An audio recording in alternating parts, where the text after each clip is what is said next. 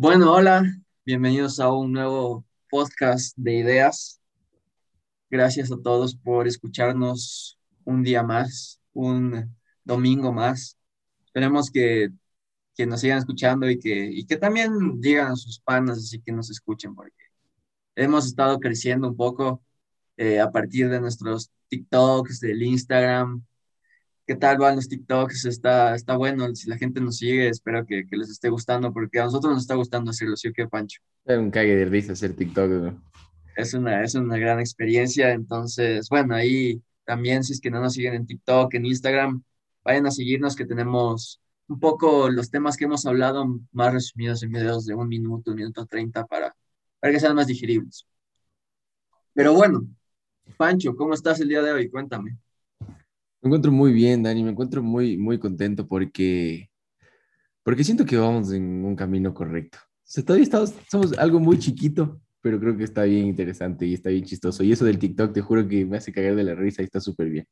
Pero bueno, eso sobre el TikTok. Dani, quería contarte una cosa. Y quería contarte una cosa a todos los que nos escuchan en el podcast, porque ¿te acuerdas que la anterior semana estábamos hablando de películas? Y una de Nuestro podcast diferente. Ajá, si es que alguien está aquí y no escuchó ese podcast, vayan a ver porque estaba buenísimo, nos cagamos de risa. Eh, eh, una de las recomendaciones que tú me hiciste, que nunca vi, que y una película que yo siempre la quería ver, pero nunca se había dado, este de American Psycho. Pues nada, man, ya la vi, ya la vi y no quiero volver a ver cine nunca más en mi vida después de esa película. ¿Qué tal? No, ¿qué tal te pareció? Muy densa, me pareció una película demasiado densa como lo, estaba viendo, me puse luego a investigar sobre la película y está catalogada como comedia. Es que es extraña. Ajá, es extraña. o sea, sí, hay partes como, como medio así chistosas, sí, pero, sí, te, pero creo que el trasfondo es denso. Esa parte, esa parte en la que, ¿cómo se llama el personaje? O sea, es Christian Bale, pero ¿cómo se llama el personaje? Ahí sí me matas.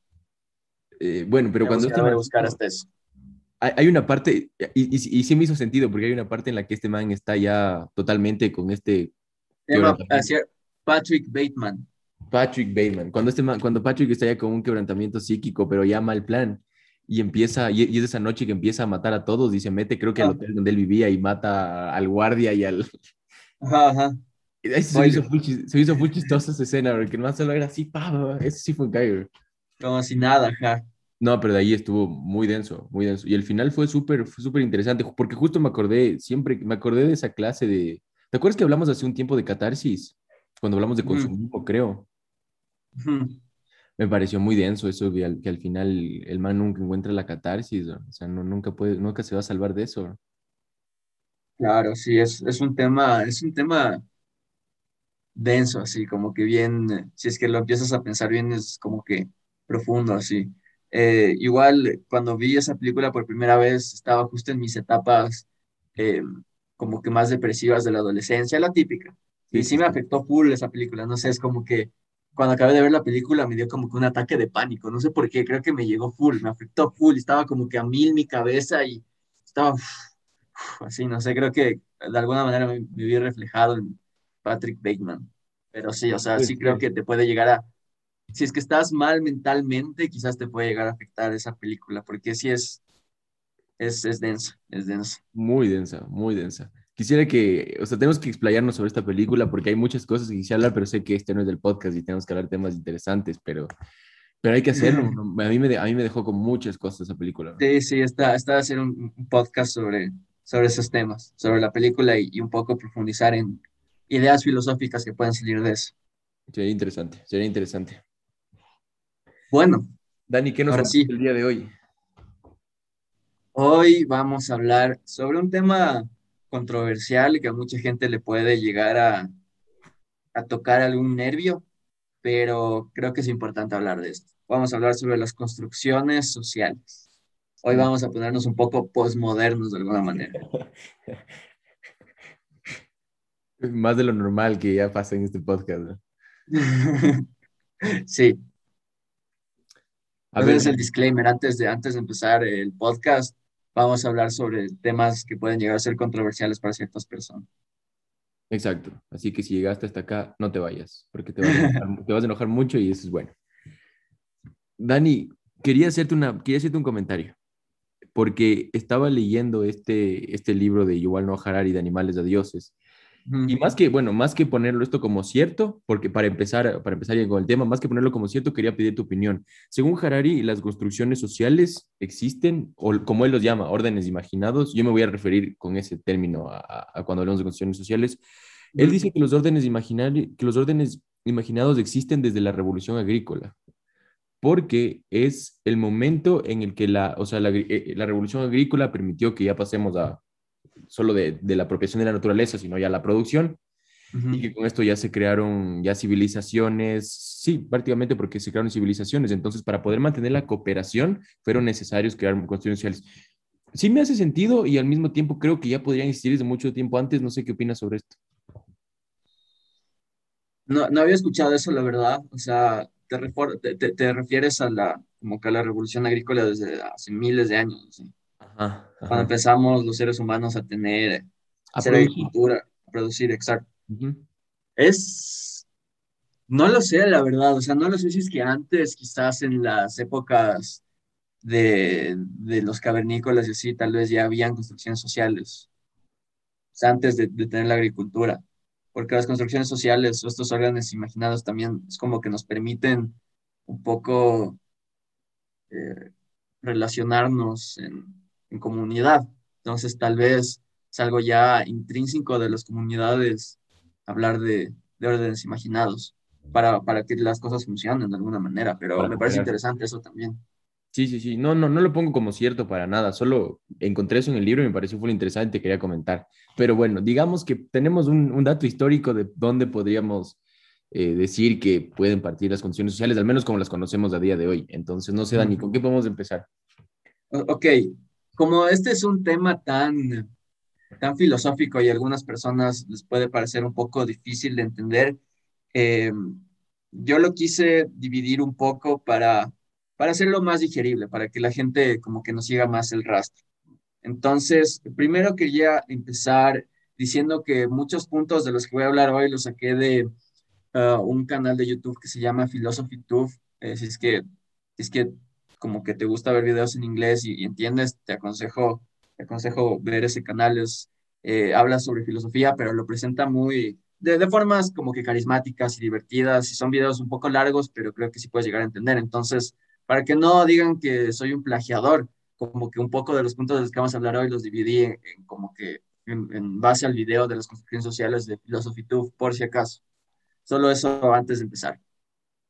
Entonces, ahora sí, como dije al principio, este puede llegar a ser un tema muy, muy amplio y muy filosófico. Por eso quería empezar diciendo que hoy vamos a tratar más sobre como que la metafísica. ¿Y qué es la, la metafísica? O sea, la metafísica estudia el porqué de las cosas, la naturaleza, siempre se pregunta de por qué pasa esto, de dónde sale esto, em, las estructuras que, que forman las cosas o los principios de la realidad. Entonces, a partir de entender que esto es la metafísica, el preguntarse por qué de las cosas, podemos eh, hacer la pregunta, ¿qué es un constructo social? Y aquí ya podemos ya entrar más de lleno al tema. Antes de eso, quería también decir que hay que entender que las cosas eh, tienen dos distinciones de alguna manera, las propiedades y el objeto en sí. ¿A qué me refiero con propiedades? Hay propiedades de relación que puedes quitarle al objeto y el, y, el objeto va a seguir siendo ese objeto. Por ejemplo, digamos que tienes un carro azul. Su propiedad es que es azul, pero si le cambias a, el color a, rojo, se cambia esa propiedad del color, pero sigue siendo un carro. ¿Me, me entiendes? O sea, no cambia el objeto, no cambia el hecho de que es un carro. Pero hay este otro tipo de propiedades que son más intrínsecas de, las, de los objetos. Y estas, si es que ya las quitas, como que el objeto deja de ser el objeto. Por ejemplo, a un carro ya le quitas el motor, las llantas, todo y solo queda como que la carcasa y de metal. Ajá, sigue siendo un carro o ya no. O sea, ya no sería un carro porque no tiene como que esas propiedades que le hacen ser un carro. Entonces, con eso también quería empezar, entender qué son las propiedades como que puedes quitar propiedades y sigue siendo el mismo objeto, y las propiedades ya intrínsecas que si es que ya las quitas, dejan de ser ese objeto. Entonces, ahora creo que ya podemos entrar a como que otros temas, por ejemplo, eh, el, tema de raza o género o sexo. Pues eso ya puede ser un poco más, más difícil de entender, pero, pero antes de entrar a eso, no sé si tienes algo más que decir. No, que me parece, que me parece interesante esto, porque, bueno, primero comparto con esto que dices de las propiedades y sí, no sé, ya, ya diste el concepto de, de construcción social o no? Aún, aún no doy el concepto de construcción social. No, entonces mejor me... Tú puedes hacerlo, tú puedes hacerlo para poder ya como que entrar a esto. Si lo Bueno, luego, luego el Dani nos dará su concepto, pero yo también, para, poner, para ponerlo solo hasta aquí, con todo esto que nos ha explicado el Dani, yo diría que para, o sea, no para mí, del libro que yo saqué, que les comenté cuál es, órdenes imaginados o construcciones sociales serían esta invención de relatos, invención de relatos o de mitos para crear vínculos sociales necesarios, para que las sociedades puedan, puedan actuar, puedan, sí, puedan organizarse. Pero continuemos, Dan. Sí, también tiene que ver mucho con el discurso. Eso también quiero hablar como que después. Que con el discurso. Sí, sí, sí. Pero, pero ahora, ya que entendemos un poco qué son las construcciones sociales a partir de lo que nos dijo Pancho, ahora sí, enfoquémonos en un tema en concreto. Digamos que llegamos a otra realidad, otra dimensión, ¿ya? Pongámonos un poco, eh, un poco hippies salidos de este, de este mundo para un poco entender qué son las construcciones sociales. Digamos que en otra realidad eh, hay las divisiones de raza, género, sexo, pero hay una división más. En esa realidad dividen a la población o clasifican a la población en base al peso, por ejemplo. Entonces dicen, hay, tenemos a los gordos y tenemos a los flacos, como, como acá decimos, tenemos a los hombres y a las mujeres, pero allá importa mucho ser gordo o flaco porque te dividen socialmente. O sea, por ejemplo, hay lugares en los que dicen, solo pueden entrar gordos. O hay lugares en los que dicen, acá no entran flacos. ¿sí? ¿Me entiendes? los gordos desarrollan cierto rol en la sociedad y los flacos cierto rol en la sociedad. Ajá, entonces esa es otra, otra realidad a la que vamos y decimos, oigan, pero ¿por qué? ¿Qué les pasa? O sea, es muy, ¿por qué dividen a la, a la sociedad en base al peso? Y, y aquí entra un poco esto de las construcciones sociales. A partir de unas características como que un poco arbitrarias, construyes como que roles sociales o, relaciones sociales. Entonces, la pregunta aquí sería, ¿por qué les importa, por qué les importa a tal punto el peso de que llegan a dividir a la, a la población en base al, en base al peso? Entonces, podemos, ah, y, y, surge a, partir de como que, digamos, propiedades objetivas. O sea, es, es, podemos decir es objetivo que este man pesa 150 libras y el otro pesa 50 libras y dicen, sí, es, es objetivo el peso, o sea, pero también podemos hacer la pregunta de, ay, ¿por qué te importa tanto el peso? ¿Por qué quieres pesar a las personas? Ok, entonces aquí podemos entender que depende mucho de la realidad, de alguna manera, de las estructuras sociales, cómo vemos las construcciones sociales. Ahora vamos a otra dimensión. Y en esta dimensión no existe... ¿Cuál era, cuál era el nombre de la primera dimensión? No sé, no tiene nombre. Ah, ya, solo dimensión 1. sí, solo es como que la, ya, vamos a la dimensión 2 y pasó lo de los, del peso. Ahora vamos a una dimensión 3. Ya. Y aquí eh, la construcción social de género no existe. O sea, como que no existe esa diferenciación. Y nos preguntan lo mismo que nosotros preguntamos a los del peso. ¿Y por qué les importa tanto el género para dividir a la población así? O sea, ¿por qué, ¿por qué a ustedes les importa que que, esta persona esté atraída a los hombres o a las mujeres para, para, para dividirla socialmente. Eso nos preguntaría la, la, otra dimensión que no le interesa el tema del género, o sea, no tienen esa, esa no, no dividen socialmente a partir del género. Entonces, ahí como que ya te estás empezando a preguntar, ay, ¿por qué? ¿Por qué dividimos a las personas por género? ¿Por qué dividimos a las personas por raza, por el color de su piel? ¿Por qué lo hacemos? O sea, ¿es algo natural o es algo que nosotros construimos socialmente para dar sentido a cómo funcionan las relaciones sociales y la sociedad. Entonces, ese es mi primer punto. Ok, vaya punto. sí, sí, está denso. A ver, no, no, a ver, no, a ver, asentemos, asentemos porque sí hay muchas cosas que decir. Primero, lo que, lo que me parece muy interesante de esto, que ya estoy de acuerdo, o sea, creo que primero, primero, primero, para, para cerrar lo que dije antes, lo que, el, el ejemplo que acaba de explicar el Dani, es, se explica muy bien con el, con el concepto que yo di de, orden imaginado. O sea, hay una invención de un relato, una invención de un discurso o una invención de algo para simplemente crear vínculos sociales, o sea, para organizar la sociedad. Ya, ahí, ahí tienen el ejemplo de esto de las dimensiones y está muy bien. Ya, Dani, ahora solo que yo creo, por lo que estaba leyendo en este libro, que decía que las construcciones sociales o los órdenes imaginados, es, obviamente son impuestos, pero se crean en base a una necesidad de la sociedad. O sea, por ejemplo, el Estado, el Estado es una invención, ya seguramente toparemos ese ejemplo mucho más allá, pero el Estado es una invención, pero se creó porque había una necesidad de organizar a una sociedad. O sea, de, una, necesidad de eliminar el caos. Entonces, que, creo, ¿por qué quería decirte esto? Porque quisiera que, que, topemos el tema de la necesidad de por qué la sociedad tuvo que, que dividir al género, o sea, por qué tuvimos que tomarlos tan importante al género. Porque dividir a la sociedad entre gordos y flacos sabemos que es un caso hipotético. Ahí sabemos que es un caso hipotético donde no existe la necesidad pero en, pero en la realidad, o sea, en el mundo en el que vivimos nosotros, ¿cuál fue la necesidad que hizo que, que tengamos que dividir a la sociedad por géneros? Y creo que ahí va la cuestión de que el tema de género ya, ya destruye otros órdenes imaginados y otras construcciones sociales que existen. Entonces creo que ese es el problema, que, que ya, se ya se suplantó una necesidad y esto ya no es una necesidad, sino que ya rompe con esa cuestión. No sé si me hago entender. Sí, pero también podríamos llegar a decir que esas mismas necesidades también son construcciones sociales. Obviamente que sí. Claro, entonces ahí entramos a temas un poco más que se entrelazan más como que son más difíciles de entender, pero creo que con mi otro ejemplo, el otro ejemplo que tenía, tal vez podamos explicar esto de, mejor manera. Vamos al ejemplo de las madres. Las madres, o sea, ser mamá es una construcción social. Veamos, un poco basados en esto de las propiedades, ¿ya? Las propiedades intrínsecas de ser mamá. O sea, eh, naturalmente las, las, mujeres se quedan embarazadas, tienen hijos, dan de lactar, todo esto. Esto les hace mamá, mamás por, su, por sus propiedades intrínsecas. Sí. ¿Ok? Ok. Pero también hay estas propiedades eh, de relación de las que hablaba, de que puedes quitarle y siguen, y el objeto sigue siendo el mismo.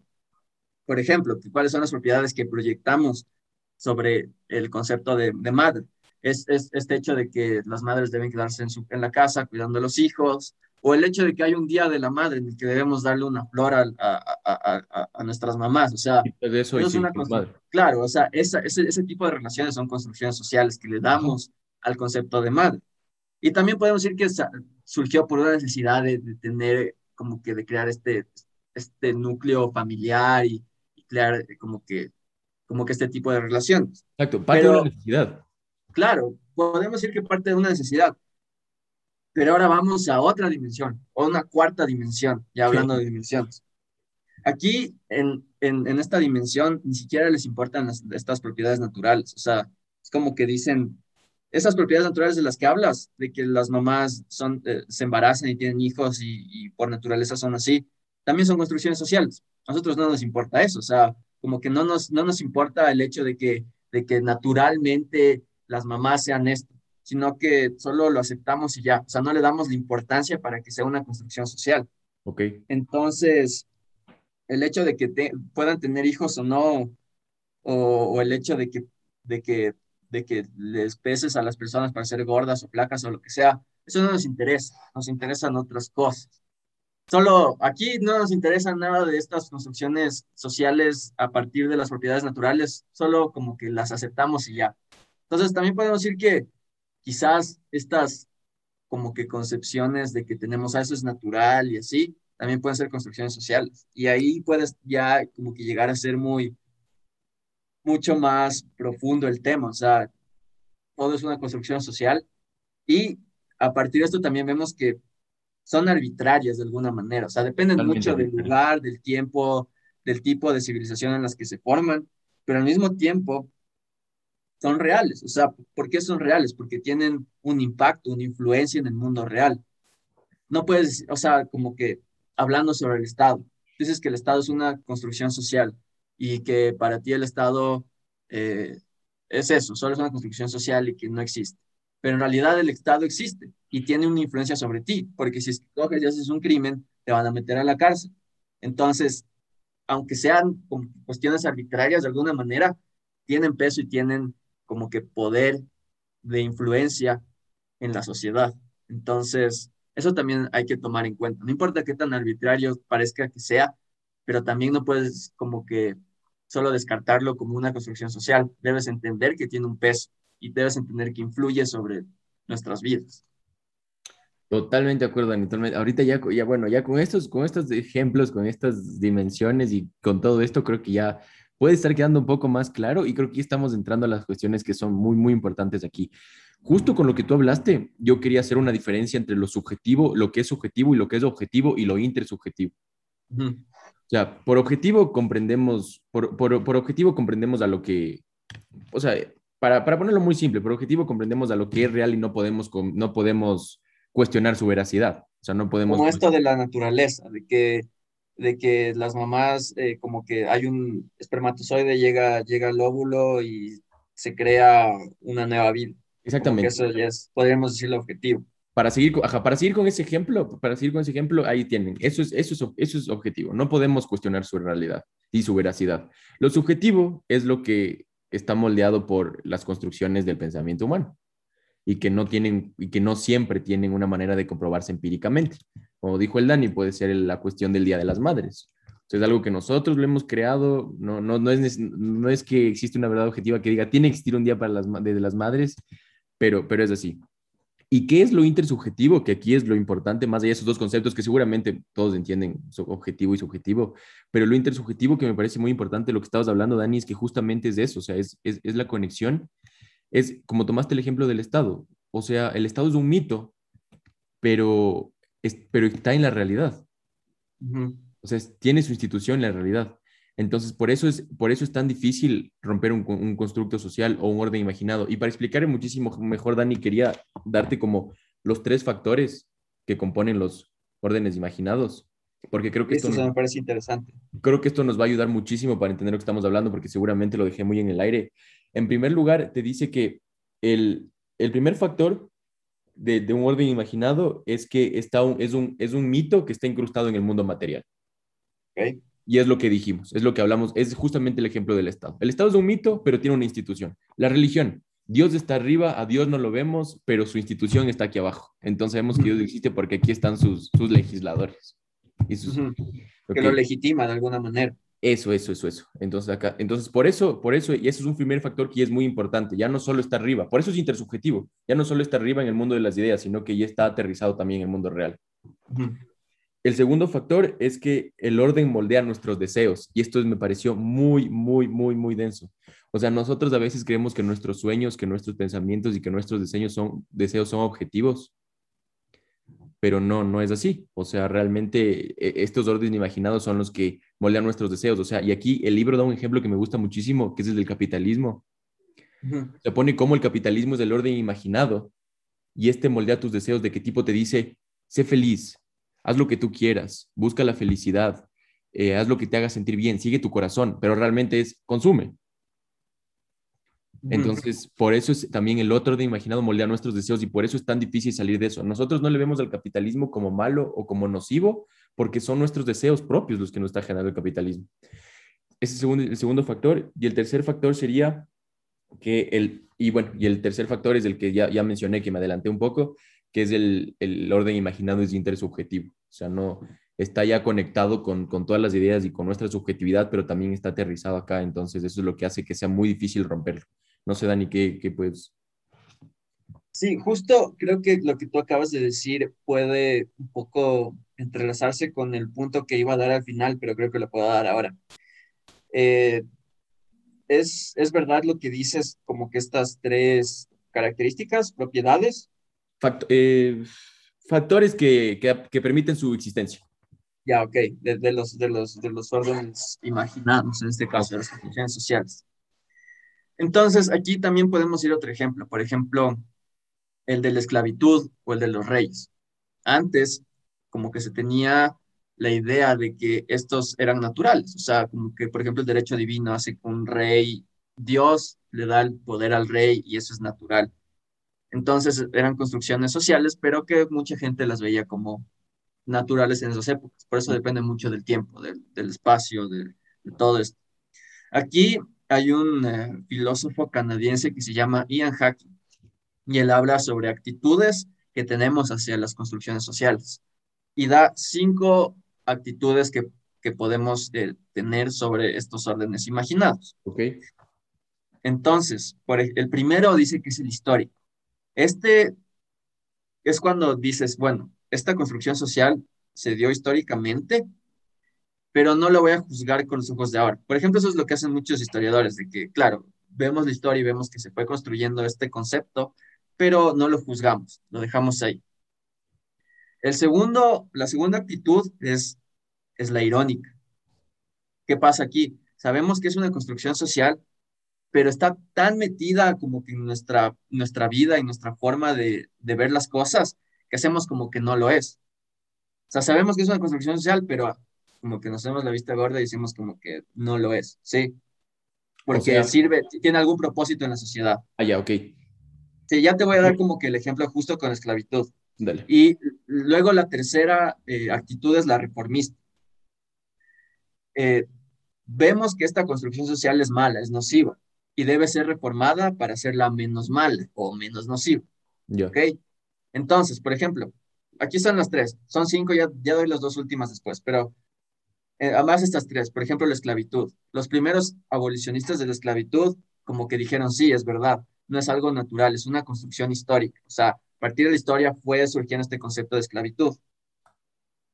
Luego pasas a la actitud irónica. Sabemos que es una construcción social, pero, por ejemplo, decimos, pero, la, pero al abolir la esclavitud dañaría nuestra economía. Ajá, rompes un Entonces mercado. hacemos, ajá, entonces hacemos como que, como que no lo es, como que no es una construcción social. O sea, decimos, Entiendo, sí, entiendo. o sea, como afectaría a nuestra economía, hacemos como que no es una construcción social. Luego viene la actitud reformista. Sabemos que la esclavitud es algo malo y debemos como que reformar eso para que no sea así. Ya. Luego hay las otras dos actitudes. La cuarta es la rebelde. Eh, es decir, estamos mejor sin esta construcción social. Es como que esta idea de que esta construcción social estaría mucho mejor si ya no existe. La esclavitud al caño. Eh, ahí, ahí no sé, por ejemplo, hablemos de raza. Digamos que, no sé si aún llegamos a este punto, porque si es que seríamos rebeldes con la, con la construcción social de raza, di- di- diríamos, estaríamos mejor sin el concepto de raza, pero aún seguimos usando ese concepto, ¿me entiendes? Sí, sí, sí, sí. Y luego el- el- la quinta actitud es la revolucionaria, según Ian Hacks. Ay, Aquí ay, es ay. cuando, cuando ya queremos como que de alguna manera destruir esa construcción social para mejorar el mundo. O sea, decimos ya esa construcción social ya no nos sirve y la, la destruimos, la cambiamos y estaríamos mejor sin ella. Otra vez el concepto de raza. O sea, el- la actitud rebelde sería decir, estaríamos mejor sin el concepto de raza, sin dividir a las personas por raza. Y ya el revolucionario sería destruyamos, destruyamos el concepto de raza y, y, y, es tomar la acción, ¿me cachas? Entonces, esas son las cinco actitudes, eso también como que lo descubrí hoy. Me pareció también interesante como que lo que habla él sobre las actitudes que tenemos hacia las construcciones sociales. No, man, eso está, eso está bien, bien denso. Me gustó muchísimo esto de las cinco actitudes porque, porque yo también, eh, justo, creo que se conecta muy bien con una parte que leí del libro. Te quiero contar. El libro decía que cómo le hacemos, digamos, para romper las construcciones sociales. Cómo- o cómo, sí, cómo le hacemos para romper las construcciones sociales. Y, este man y este man dice que no todas las construcciones sociales pueden romperse porque cuando las rompes caes a un patio de, incertidumbre que la gente no quiere estar. O sea, por ejemplo, yo digo, podemos, podemos llegar hasta la, hasta la actitud número 5 con cuestiones como género, con cuestiones como, sí, por, para poner el ejemplo del género. Yo creo que sí podríamos llegar como sociedad a la actitud número 5 que tú dices en cuestiones como género, pero creo que no podríamos llegar a esa actitud número 5 en cuestiones como Estado. Porque, para desmante porque si quieres desmantelar el Estado, llegas a un lugar de incertidumbre donde la gente no va a saber cómo organizarse. ¿Me cachas? Me hago entender. Sí, Entonces, eh, sí. Ajá, ajá. sí, sí, di- dime nomás. O sea, justo esto me, me recuerda, por ejemplo, a la noción, cuando ya hablamos del comunismo, de que ese Estado liberal debería ya no existir, pero lo cambiarían por la dictadura del proletariado, que, Es sigue- que es como una nueva forma de Estado. Sí, sí. Pero, eh, o sea, eso es el socialismo, luego, luego, ya en el comunismo ya no existiría el Estado, digamos, pero, pero sí, o sea, es, es, verdad, es muy difícil como que cambiar eso porque a la gente no le gusta la incertidumbre, o sea, al, público en general no le gusta como que el cambio de esa tan brusco, sin como que tener una, una guía. Sí, por eso, por eso también considero que es difícil. Sí, sí, sí, por eso, por eso Hegel, Hegel decía que la gente prefiere, la gente prefiere control a libertad, porque el control te está dando, te está dando certidumbre. La libertad es demasiada incertidumbre y no sabes cómo actuar. Pero por eso, pero por eso sí, sí, es que sí me parece muy interesante. No, no, para poner con este ejemplo, Dani, con el ejemplo del comunismo, ¿por qué se me parece muy difícil? Porque justamente el Estado liberal es un constructo social tan fuerte, pero tan, tan fuerte, que la gente eh, no, no, no, no, le interesa saber qué es la dictadura del proletariado ni el comunismo como lo planteaba Marx, porque simplemente el constructo social de parte del Estado liberal es que el comunismo es malo. Entonces la gente no quiere destruir el Estado tampoco porque la incertidumbre que hay allá es demasiada, es demasiada, demasiada incertidumbre. Entonces, no sé. Tiene que ver mucho con la ideología. Y, y las, las construcciones sociales tienen que ver muchísimo con la ideología. Entonces, no sé, estas cinco actitudes me parecen geniales, creo que pueden hacernos sociedades más resilientes pero ya que topamos este tema de las cinco actitudes y, y, esta otra cuestión, ¿podemos romper las construcciones sociales? Toma tiempo, toma tiempo y toma que mucha gente salga de, de se quite estos, estas gafas de la ideología. Uh -huh. que, porque claro, estamos tan metidos en eso que constituir cambios tan, tan profundos y tan fuertes en la sociedad va a generar mucha resistencia y eso va a hacer que sea más difícil aún. Sí, sí, sí, es cierto. O sea, sobre todo, yo, yo cacho que los, las, las, las construcciones sociales o los órdenes imaginados tampoco los veo como malos, ¿no? O sea, porque sí nos permiten organizarnos como sociedad. Creo que podríamos, creo que lo que deberíamos ver como, como siempre decimos, de esos órdenes imaginados que, que vienen de una relación de poder. Sí. Y justo aquí quería topar otro punto, o sea, porque, claro, es que no es que sean buenos o malos, pero hay que ver qué tan nocivos o sea, como que cuánto afectan a las personas. Y ahí creo que sí podríamos decir si es que, este, que esta construcción social ya nos serviría en una, ya no nos serviría en una sociedad un poco más justa de alguna manera. Porque aquí también se crea una relación, ¿te acuerdas cuando hablamos de la estructura y la superestructura en, sí, sí, sí. Con común. Marx y todo esto? Cómo la superestructura crea la estructura, pero la estructura también como que alimenta y reproduce la superestructura. Se, se vuelve esta como simbiosis. Eso también pasa con las construcciones sociales y la sociedad. O sea, las construcciones sociales dan forma a la sociedad en la que vivimos. Ajá. Y la misma sociedad, las relaciones sociales, reproducen o refuerzan las, las construcciones sociales. Uh -huh.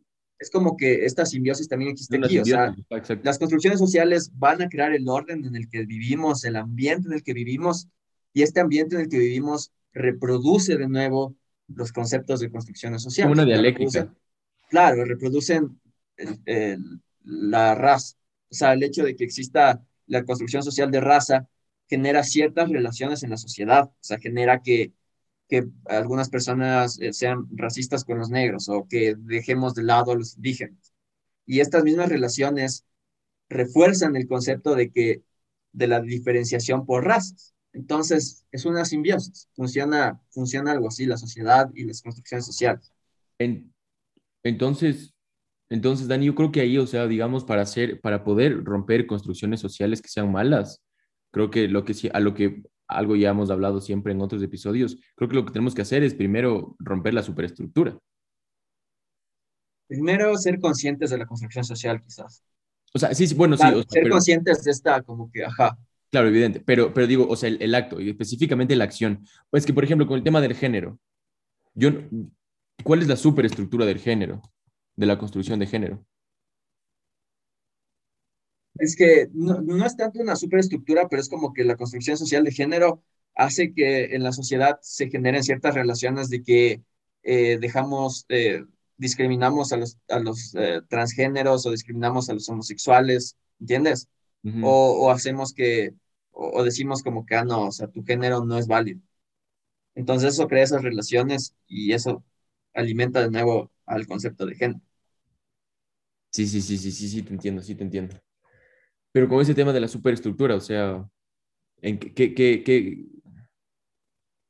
Es que la, en la superestructura es donde, donde se encuentra la ideología. O sea, en la superestructura diríamos que se encuentran como que las construcciones sociales de alguna manera, es verdad. Ahí se encuentra como que la ideología y la ideología lo que hace la estructura es generar las relaciones en la, de sociales en la estructura. Entonces, Es que esa es mi pregunta. ¿El el género es la ideología? El género sí podría ser una ideología, o sea, es una construcción social que se basa en base a un discurso. Ok, entonces sí, sí, sí. Entiendo, Sí. entiendo. Y aunque sean inventados, o sea, son inventados, no es que es real, No, no. afecta, afecta a nuestras vidas, afecta a las personas, Sí, to- totalmente. Causa sufrimiento. afecta totalmente a las personas. Algo tan ar- arbitrario afecta a las personas. Ahora, quería pasar otro ejemplo. No sé si tú tienes algo más que decir antes de eso. No, no creo que no. Bueno, esto es de una filósofa islandesa, de Islandia. Se llama Asta Kristjana, algo así. No, no entiendo muy bien el nombre, pero, pero ella como que da el ejemplo del béisbol. Yo quería como que trasladarlo un poco al fútbol porque creo que es un poco más fácil de entender. Aquí tenemos las propiedades intrínsecas, por ejemplo, del, del balón. Cuando tú pateas el balón, se va hacia un lado u otro por la física, por esas propiedades naturales del balón. El objetivo. Ja, rueda y se va hacia algún lado. O sea, tú lo pateas hacia la derecha y se va hacia allá o lo que sea, ¿ya? Ok. Pero las, las propiedades relativas del fútbol, las que, las, puedes, las, que, las que son creadas, son como que las reglas. O sea, decir que un gol es cuando el balón pasa cierta línea y entra en la red. Eso Sí. es como que el gol es una construcción social. Me hago entender, o sea, el, Sí, el hecho de que si el balón pasa esto es un gol, es una construcción social. Es el, el gol le da sentido al juego a partir de las propiedades ya intrínsecas del balón, que es que el balón, si es que lo patea, se va hacia algún lado.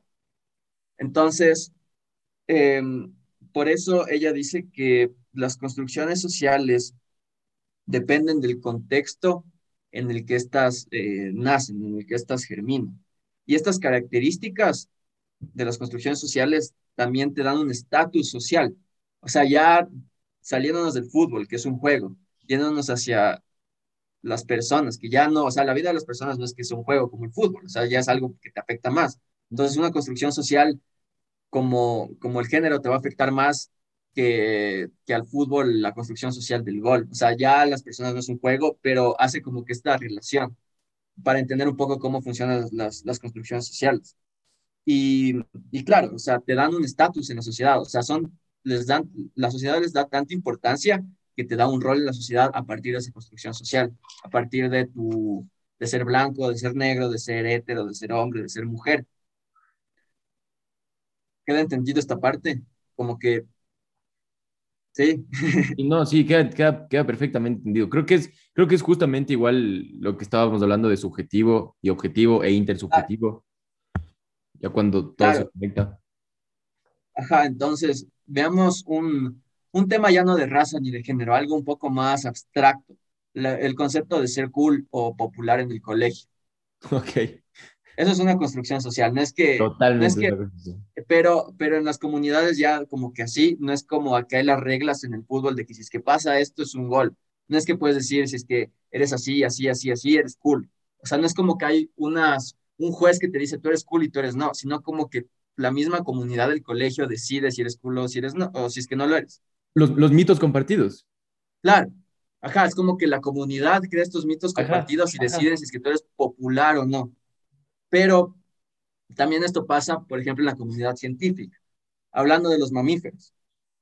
¿Ok? Los mamíferos que son, tienen sangre caliente, eh, dan, dan a luz de forma, o sea, no, no, no, no ponen huevos, eh, tienen pelaje, dan de lactar, todo esto. Ujú. Eh, estas son las propiedades de los mamíferos, o sea, las propiedades como que intrínsecas de, de lo que es un mamífero. Pero un ornitorrinco es catalogado como un mamífero, pero pone huevos. Ujú. ¿Y quién decide que el ornitorrinco es un mamífero? La comunidad científica. O sea, como que Claro.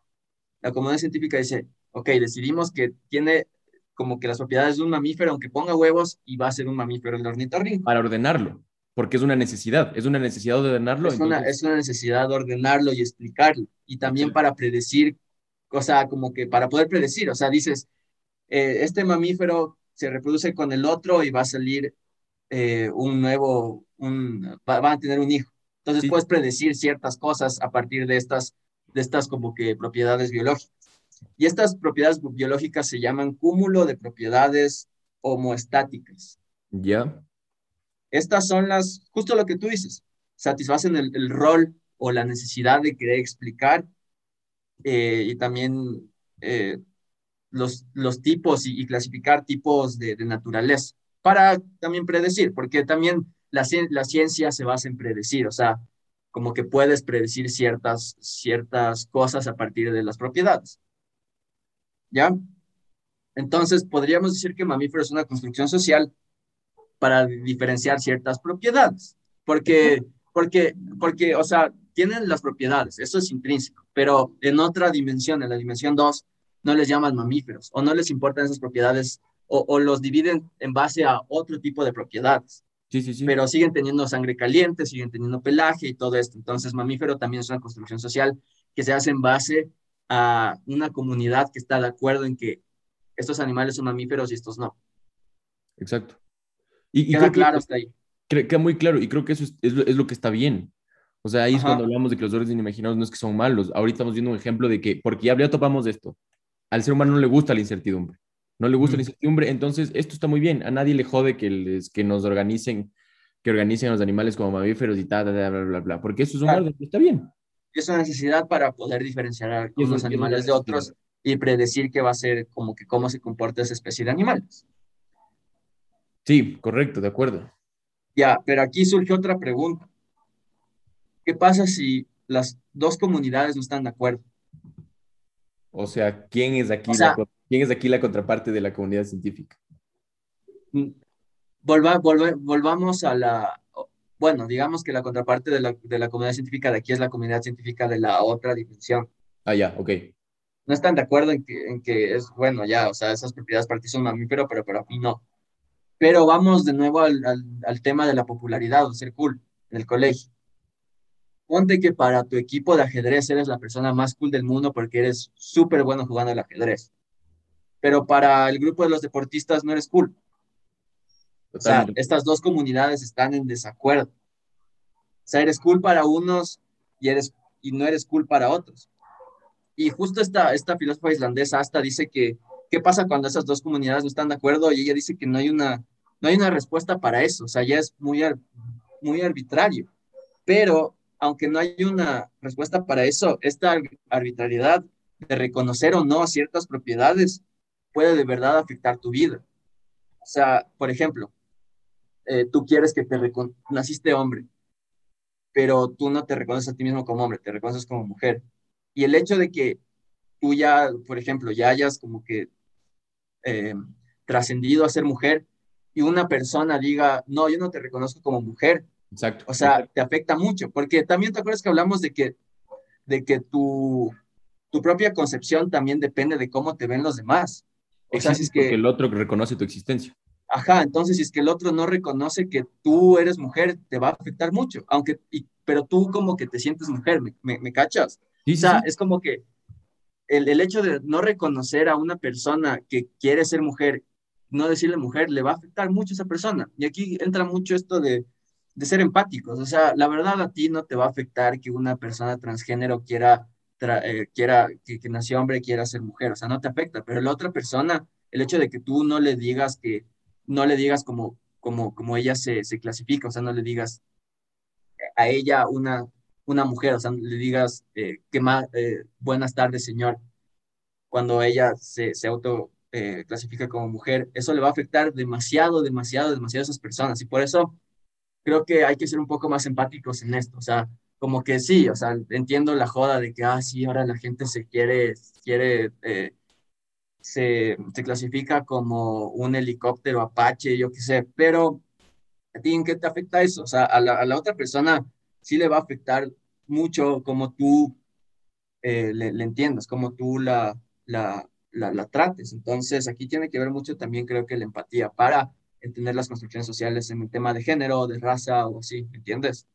Sí, no, te entiendo perfectamente. Es que ahorita con esto que dijiste que, que nosotros desistimos porque alguien más reconoce nuestra existencia, creo que para sentar este ejemplo también creo que el problema, lastimosamente, a la final la realidad que va a pesar es el el mito compartido más grande. O sea, para poner los dos ejemplos.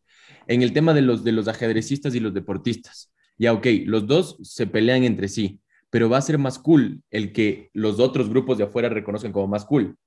Claro. Puede que los otros grupos digan, no, los deportistas son más cool que los ajedrecistas, por lo tanto los deportistas, ajá, están, están peleados los dos, pero como la sociedad te reconoció, ellos son más cool que los otros. Claro, tienen más influencia. Pero también, no, no sé si te has dado cuenta, quizás hace 10 años era era mucho más común ser como que homofóbico abiertamente, como que usar gay como insulto o, maricón, así, pero ahora es, es, más, o sea, ha evolucionado, ha progresado la sociedad hasta el punto de decir que como que ya no está tan cool que digas que, que, que uses como insulto gay. Por eso, porque ese mito se va haciendo, lo comparte ahora más gente, es justamente por eso. Claro, entonces así va cambiando, así van cambiando las, las construcciones sociales. Entonces podemos también llegar a la conclusión de que las construcciones sociales no son fijas pueden ser cambiadas. Sí, pueden ser, las construcciones sociales per se pueden ser cambiadas, pero no se puede romper la construcción social. O sea, no puedes, no puedes eliminar que el, ser humano siga creyendo, creando y creando mitos. Eso no se puede eliminar, pero puedes eliminar las que nos hacen daño y así. El, concepto, el concepto de construcción social no puedes eliminarlo, pero sí puedes eliminar, por ejemplo, la raza. Eso es lo que te refieres. Ok, sí, es, es verdad, quizás necesitamos mucho de las construcciones sociales para poder existir. Eh, mucha gente hasta llega a decir que el sexo es una construcción social. Por ejemplo, Judith Butler, que es una, una de las eh, eh, filósofas o teoristas feministas más reconocidas, también llega a decir eso. Pero, pero no hay mucho debate de eso en la sociedad porque a mucha gente le enoja. O sea, el hecho de que, de que consideres es una, una, una construcción social, o sea, imagínate al punto en el que llegan ciertas arbitrariedades, ciertas construcciones sociales hasta, hasta el punto en el que gente le enoja hablar de eso, o sea, le enoja demasiado que digas que, el género, que el sexo o que la raza es una construcción social. Y es, y, es porque no hacen como que este, este ejercicio de profundizar en por qué el de las cosas, no, no hacen el ejercicio de la metafísica del que hablaba al principio, de por qué pasa esto, sino solo están como que basados en sus costumbres y en sus tradiciones, y como, y como lo, lo raro, lo impredecible, les parece, les parece como que nocivo para ellos, deciden mejor como que cerrarse en lo que ya conocen, cerrarse en esta, esta en, las relaciones que se crean en la sociedad a partir de las construcciones sociales. Y por eso, como que arbitrariedades como estas pueden llegar a ser tan controversiales para las personas, pueden llegar a hacer que las personas se enojen por decir eso, o sea, puedes llegar a hacer que una persona ya no sea tu amigo por decirle esas cosas porque ya están tan metidos en estas costumbres y tradiciones que no, que no hacen el, porque el, el hecho de, de, ver una construcción social es algo también puede llegar a ser revolucionario porque quieres cambiar el status quo. Claro. Porque si es que estás en contra de, de, de, ver a las construcciones sociales como lo que son, es, de alguna manera estás siendo muy conservador, estás eh, como que queriendo eh, que prevalezca el status quo al que ya estás acostumbrado. De acuerdo, Dani, me pareció muy interesante esto porque, ¿por qué, ¿por qué puede ser tan controversial como tú dices criticar esto? Porque recordemos, las construcciones sociales moldean el deseo de las personas. O sea, tu deseo está impulsado por la construcción social. Por eso, por eso yo, yo entiendo que pueden haber personas que, como tú dices, lleguen a pelearse con sus amigos, a alejarse de la sociedad cuando se cuestiona su construcción social. Porque si comprendemos que el deseo, como, como, como lo plantea Hegel, que el deseo es, es, es eso ¿Cómo, le explico? Como que el deseo es, lo único que, que, te hace que te muevas, que te hace que te levantes todos los días y que, y que busques algo. Y si tu deseo está moldeado por una construcción social, va a ser muy fuerte. Por eso que creo, creo que va la cuestión del, del, del, sexo, por ejemplo. Que entiendo que gente se pueda sentir muy, muy enojada por eso, porque el deseo del, de sexo en esta sociedad es... Y con es un motor gigante Exacto, es un motor gigante. Entonces, llegar a la... Que, que sí, yo, a mí no me parece que sea tan, tan, tan errado esta construcción de que el sexo sea, este postulado de que el sexo es una construcción social, porque sí es una construcción social. Y también porque estamos haciendo este ejercicio de profundizar en, o sea, estamos como que eh, entrando en, en, la etapa filosófica y podemos entender de dónde surgen las cosas, pero mucha gente no hace ese, ese ejercicio y, y si es que no lo hacen, es más, son mucho más tercos. Es que estás lleno de tu ideología. Bueno, que todos tenemos, todos tenemos ideología, pero hay que, que, juzgar nuestra propia ideología, eso. O hay que entender que es una ideología, por lo menos. O, hay que entender que es una ideología. Claro, entonces, pues, por eso me parece importante también esto de la dialéctica y de filosofar y de profundizar, porque te hace entender las ideologías y te hace entender desde afuera cómo funcionan las cosas y ya no te va a afectar tanto ese tipo de, ese tipo de, de, de, de no sé, de nuevas formas de categorizarte a ti mismo o a otra gente o, o, a la gente que yo era uno de esos que le, que le imputaba de sobremanera el hecho de que eh, las personas empiecen a decir ellos o amigues o así, como que decir, no, la RAE es la, ellos dicen que no se dice así y por ende no se dice así, pero ¿qué es la, o sea, la RAE es, es, un, es una institución, eh, primero que existe allá en España y no es que ya no está, hasta donde yo sé, ya no estamos eh, respondiendo a ningún rey, pero, pero sigue siendo una institución fuerte. O sea, el lenguaje también es una construcción social. Y también tenemos como que ciertas palabras que no son reconocidas en la RAE, aquí mismo. O sea, por ejemplo, eh, bacán o, o, que chuchas, o sea, ciertas cosas, o taita o mama, eso, y eso no nos molesta, ¿cachas? O sea, no nos molesta que, que, la RAE no reconozca esas palabras, y no estamos diciendo, ah, es que no puedes decir eso porque la RAE no lo reconoce. Sí, sí, sí, sí, sí. Creo que nos molesta porque son construcciones sociales, que, que, que, estamos, que no nos damos cuenta que lo son. Creo, obvio, obvio. Creo que, creo que esto, es un, esto es un gran, gran ejemplo. Este es un gran, gran ejemplo. Porque te digo, yo, yo no es que me presento en contra del lenguaje. Yo prefiero no, el, prefiero no. Y quiero que esto quede claro. Prefiero no el lenguaje inclusivo. No es que estoy en contra. Si hay gente que está hablando del lenguaje inclusivo y chill, todo bien, no, no me hago bronca. Pero yo, ¿por qué prefiero no? Justamente por eso que tú acabas de decir. No por la RAE, a la RAE me, importa un carajo, pero porque el lenguaje es una construcción social. O sea, el lenguaje, el lenguaje es lo que nos permite cooperar como seres humanos. Y tú lo dijiste, hay palabras que no están reconocidas por la RAE, pero permiten que nosotros cooperemos. Entonces, yo creo que no se debería moldear el lenguaje, por eso. Porque estás moldeando la manera de pensar de las personas también. ¿Me entiendes?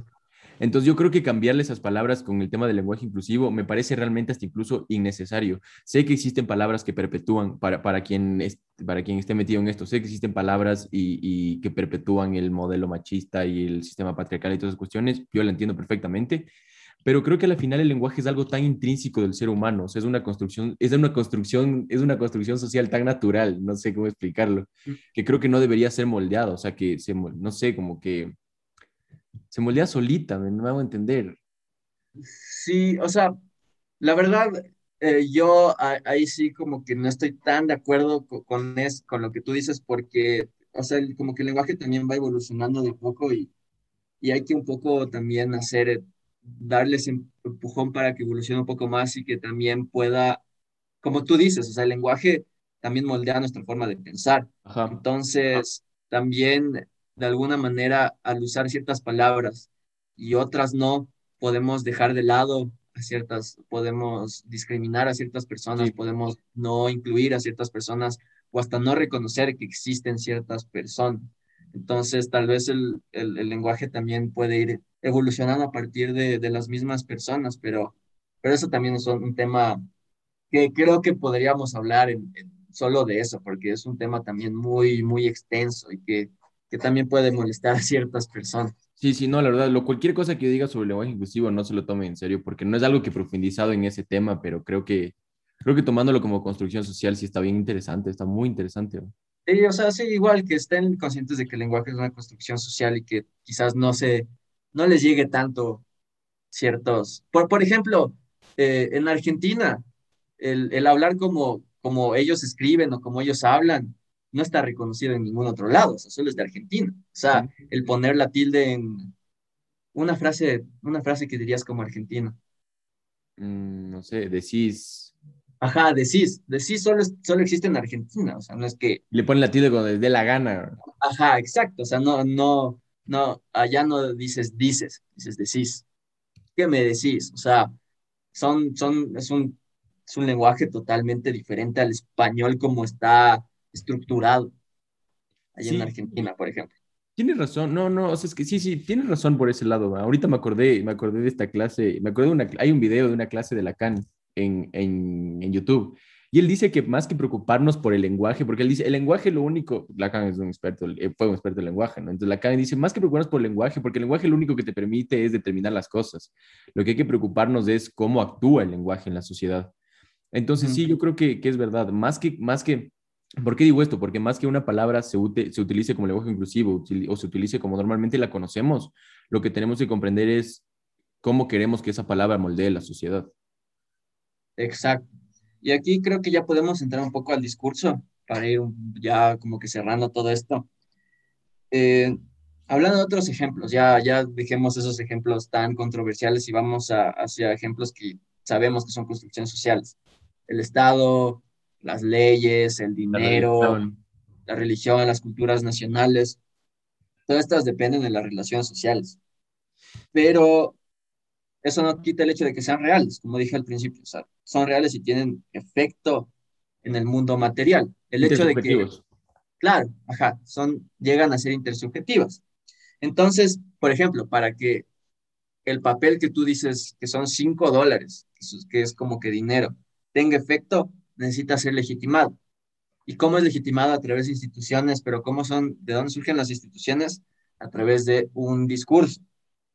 Entonces, el discurso también de, eh, como que de alguna manera eh, moldea cómo percibimos las construcciones sociales. Aquí puedo entrar un poco a lo que dice Foucault sobre el, sobre el discurso. Para Foucault, el discurso es un conjunto de enunciados que dependen de un sistema de formación, o sea que responden a ciertas reglas pero es un conjunto de enunciados que de alguna manera tienen relación entre sí y responden a una formación. Entonces, como se constituyen a partir de esta forma, desde las formaciones, y luego cobra poder, influencia por el sujeto que lo, que lo hace objeto de deseo. a ver, a ver, a ver, El sujeto usa el discurso que, se, que, son, que son enunciados a partir de formaciones, usa, estas, este, usa este discurso para que sea el objeto de deseo. O sea, hace que el discurso sea, tiene, tiene influencia y cobra poder cuando el sujeto hace que sea el objeto de deseo. Eso está full hegeliano, ¿no? Eso está full es hegeliano. es que es Foucault, o sea, también habla mucho del poder y del deseo, entonces, como que si tú quieres que, que tu discurso sea legítimo, debes tener como que ese, ese deseo de, de, de que lo que tú estás diciendo se legitime a través de las instituciones y a través de, de, de lo que, de, de, otras leyes para que sea real y que tenga peso. Y claro, o sea, sí, sí, sí, sí, y, y, entiendo, entiendo, me gustó, me gustó mucho, me gustó mucho, Y entiendo esa cuestión del deseo porque también no solo que tú, no, no solo que tú estás, eh, no solo que tú estás implantando tu deseo, sino que estás generando, cuando tú implantas tu deseo, generas ese deseo en otra persona. O sea, que esa persona desea también lo que tú estás deseando. Entonces, por ejemplo, con el dinero, cuando tú creas la institución del dinero, es tu deseo, es que existe institución, pero luego haces que la gente desee tener más dinero para ser más feliz o para yo qué sé. Entonces... Por eso sirve el discurso, para un poco eh, hacer que las otras personas piensen como tú. Eso está, eso está muy, ese es un gran concepto, Dani, ese es un, un golazo de este, de este, de este episodio. Y, Michel Foucault. Siempre, siempre, siempre metemos golazos con Michel Foucault. Sí, sí, sí. Y justo, justo antes de pasar de Foucault, yo también saqué algo que me imagino que es de la misma obra, que es de, de, Archaeology, of Knowledge. La arqueología del saber. Ya, ok. De ahí saqué esta cuestión del Serious Speech Act, que es cuando el discurso, cuando el discurso ya no solo que es un discurso social, sino que ya es un discurso promulgado por la comunidad científica. Y ahí es cuando ya se legitima como ciencia. Claro, es que también hay que entender que para Foucault la biología o, o las matemáticas o hasta la medicina tienen sus discursos que legitiman sus propias, o sea, justo, justo estoy leyendo arqueología del saber. Está ah, difícil, está difícil. está, es difícil, pero por lo menos se hace el intento y, y sí, y sí habla justo de eso. O sea, aún, aún no lo acabo, estoy por la mitad, pero, pero sí me parece muy importante. O sea, es como que aquí Foucault explica su metodología, cómo llega a sus... Es el, es el único libro metodológico que, se, que sacó Foucault y también podemos entender por qué habla de lo que habla o por qué dice que la, la, historia de la locura, por qué, o por qué también la sociedad disciplinaria de la que ya hablamos antes. O sea, es como que un libro en el que Foucault explica su metodología para entender el discurso. Es muy bueno. Es que, por ejemplo, Dani, la locura es una construcción social. Claro. Porque, son, es una construcción porque social. son, personas, son personas que no comparten los mitos que comparte la mayoría de las personas. Y pueden también ser nocivas al status quo y por eso cogen y, y las, y las encierran y dicen, no, estos son locos y van al manicomio. Porque antes Y eso lo, y eso lo, perdón, eso lo legitima una comunidad científica. eso es lo que legitima una comunidad científica para, para ciertos intereses que también están para mantener el status quo. Porque en, en Historia de la Locura, eh, Foucault dice que antes los locos no se los, no se los internaba, sino que se los trataba como personas con sabiduría. ¿Mm? Por O ejemplo. sea, como que los, los locos estaban, este, empezaban a hablar una, en una plaza y toda la gente se, se ponía se- alrededor y les escuchaba así como sabios. Pero luego llegó el punto en el que eh, esos locos ya eran nocivos para, para, para el status quo y se empezó a generar la característica de, que, de locura y encerrarlos y apartarlos y hacer como que no existe. Sí, sí, sí, sí, sí, sí. Foucault, Foucault Es siempre... interesante, Foucault. Deberíamos Sí, hacer sí, el sí. episodio de Foucault ya mismo porque, porque sí hay, da mucho de qué hablar. Da mucho de qué hablar. Y, hay, y justo veo que también hay mucha crítica hacia Foucault, no solo, no solo por estas cuestiones de ahora, que tú sabes que son, no, no, dejando eso de lado, sino cuestiones académicas y como, no sé por qué, no, no sé si tú cachas de por qué, Est- estaba viendo un, poco estas páginas de, de Zizek y hay mucha, mucha crítica a Foucault en su contenido. Que- es Como que hay que le- mucha, Le dicen que no era ningún revolucionario, o sea, que el man solo daba, o sea, la crítica es que Foucault lanzaba ideas que eran importantes, pero que no llegaban a ser estructurales, o sea, que no te daba la manera de accionar y de cómo cambiar la estructura, alguna cosa así. No sé si me hago entender. no sé si has visto esta, recién salió unas noticias de que la CIA eh, le gustaba que los, que los, que los izquierdistas, que los marxistas lean Foucault, ¿No? ¿Por qué? ¿Por qué? Porque según la CIA, eh, ¿cómo era? Foucault, Foucault de alguna manera al hacerlo las cosas tan relativas, como que quitaban de la, de la, del pensamiento de las personas como que la lucha contra Es la lucha de clases. justo eso. Entonces, justo, justo salieron unos documentos en los que decía como que recomiendan que, que se lea Foucault a, a este tipo de personas para que relativicen más las cosas y, y se alejen de, de los problemas del marxismo, que se alejen del comunismo, porque el principal enemigo en esa época de la CIA era, era el comunismo, era el marxismo. Entonces, eso también me pareció interesante. Es justo, justamente por ahí va, justamente la crítica que te decía, es lo que justamente por ahí va, ajá, y, y es que creo que también a Foucault no le interesaba que le entiendan. Sí, no. No le interesaba que- que lo comprendan. Es que también se tiene como que estos prejuicios contra el posmodernismo y Foucault es considerado un posmoderno, que todo es relativo y que la verdad no existe, pero sí. cuando te metes en el posmodernismo de verdad, deberíamos hablar de posmodernismo, sería un te das gran cuenta que, ajá, te das cuenta que no es que relativizan todo y dicen que nada existe, como, como esto de la construcción social podría ser un- un- algo posmoderno, o sea, dicen, las construcciones sociales son reales y tienen influencia, aunque sean arbitrarias, tienen, tienen influencia sobre la sociedad. Y no no es son que- siempre. No es que es relativo y no es verdad y, y solo no existe y ya, hacemos como que no existe. En realidad, la posmodernidad te, te deja un poco um, como que meterte en, en por qué dicen que esto es real, por qué dicen que esto es verdad. No dicen que no es verdad, o no dicen que no es real, o que tiene influencia, o que en el mundo material tiene influencia o tiene poder, Solo es como que, de construirlo. Ajá, deconstruyen las cosas, y por eso se tienen muchos prejuicios contra el postmodernismo. Se cree que todo es relativo, nada es verdad, y así, pero en realidad cuando te pones a leer a Foucault, cuando te pones a leer a otro postmodernista, eh, Heidegger es bueno. Yo a Heidegger, le- a Heidegger le tenía en mal concepto, pero es muy bueno.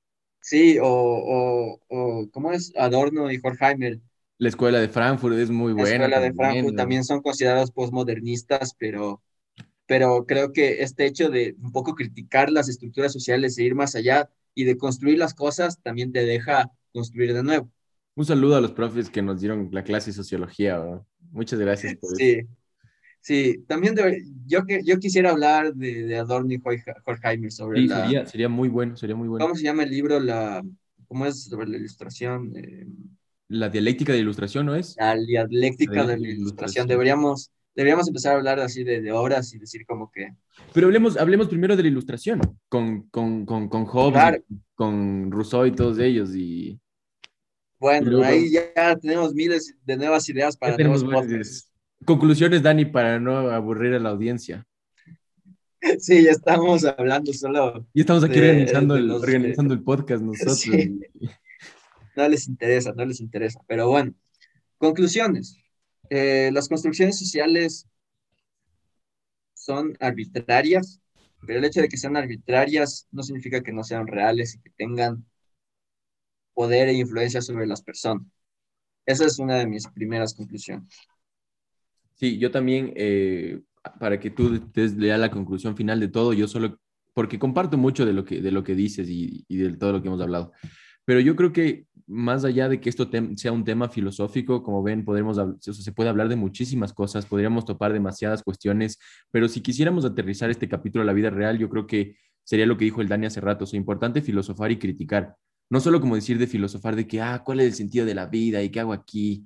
Sino realmente como de criticar estas cosas, de por qué, por qué pensamos como pensamos y, para llegar a la, finalmente lo que dijo el Dani, para hacernos simplemente más empáticos y para no catalogar a la gente como buena o mala por una construcción social.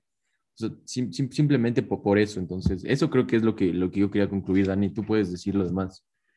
Ser empáticos, eso también me gusta, o sea, como que ser empáticos con las otras personas y que no te, que no te enoje, que no te, que no te afecte tanto que las arbitrariedades como las construcciones sociales, eso también como que recomendaría a las personas, como que si no te afecta a ti y sabes que la otra persona sí le afecta, o sea, intenta ser un poco más empático y... A la final los dos viven de construcciones. Claro, entonces las construcciones sociales así funcionan. Y aunque sean construcciones sociales, también hay luchas que se forman a partir de eso. O sea, no le vas a ir donde un gay a decir, oye, eres gay porque es una construcción social. Te van a decir, pero, pero, y, o sea, eso no quita el hecho de que la sociedad me siga discriminando y que tenga que hacer esta lucha porque me reconozcan. Entonces, es, es complejo, o sea, no es como que solo es una construcción social y ya, no nos quedemos así, sino sepamos que son, que tienen influencia sobre las personas y que afectan a las personas y afectan también cómo funciona la justicia. Entonces, también estar conscientes de eso en cómo tratamos a las otras personas. Y no sé, tal vez la conclusión final de todo esto es que las construcciones sociales como que moldean el orden, moldean la sociedad, moldean las relaciones sociales y aunque son a veces difíciles de cambiar, hay que entender estas cinco actitudes de las que dije y, y, ver, tener como estas actitudes rebeldes y ya revolucionarias a partir de las, de las construcciones sociales que vemos que son nocivas. Y en un futuro ya dejar esas construcciones sociales y tener quizás algunas que nos funcionen mejor, o sea, dejar de lado de dividir a la gente por raza, por género, por, eh, por, por, sexo, o, o, dejar de dar tanta arbitrariedad a, ciertas características, creo que también podría mejorar de alguna manera la sociedad y hacerla más justa. Entonces, eso, cuestionen si todo, sean críticos. Exacto. Y un poco pónganse a pensar de dónde salen las cosas y por qué te afecta tanto que una persona quiera ser mujer cuando nació hombre. Entonces, eso. Eso, Dani. Cinco, Eso. Cinco actitudes y lean Foucault. Eso es algo muy importante que se van a sacar de Lean, lean Foucault. Y pues eso. Lo digo lo que siempre digo. Di lo que siempre dice amigo. Denle like, suscríbanse, la campanita si está en YouTube, en Spotify, igual síganos, bájense los podcasts. Em, a mí me, eh, eh, eh, ahora que salgo a caminar con mis perros, a hacerles pasear, como que me gusta escuchar podcasts mientras, mientras voy así como que caminando así, entonces, les aconsejamos si es que les gustan los podcasts y les gusta escuchar ideas o cualquier otro podcast, hagan, salgan a caminar o no sé cómo escuchen los podcasts, pero, pero escúchenos, escúchenos en Spotify, que creo que es, es bueno, es como que haces ejercicio y aparte nos estás escuchando. Y, y, y, gracias también, porque a pesar de que estamos, de, como, siempre, como siempre digo, somos algo muy, muy chiquito, pero gracias porque vemos que es una audiencia constante, entonces eso hay que, hay que agradecerlo, ahí se agradece muchísimo. Vamos creciendo y vamos generando comunidad. Exacto. Una comunidad de mamarrachos como nosotros. que, como es, que, que, comparten ideas transgresoras y memes robadas. Sí, y que les guste el mamarracheo. Eh, así me gusta catalogar lo que hacemos, mamarrachamos, porque solo damos como que para algunas personas somos unos mamarrachos. Entonces, Tal vez así podemos llamar a nuestra audiencia, los mamarrachos. Todos somos mamarrachos. Porque eso somos, eso somos. Sí, entonces, Gracias a todos. Eh, esperamos que se siga creando una comunidad más grande entre la gente que, que nos escucha y recuerden, dennos, dennos temas, dennos ideas, hagamos dialéctica y síganos en nuestras redes, porque ahí vamos a estar sacando videos interesantes. Así que gracias de nuevo. Nos vemos la próxima en otro episodio de Ideas. Chao, chao.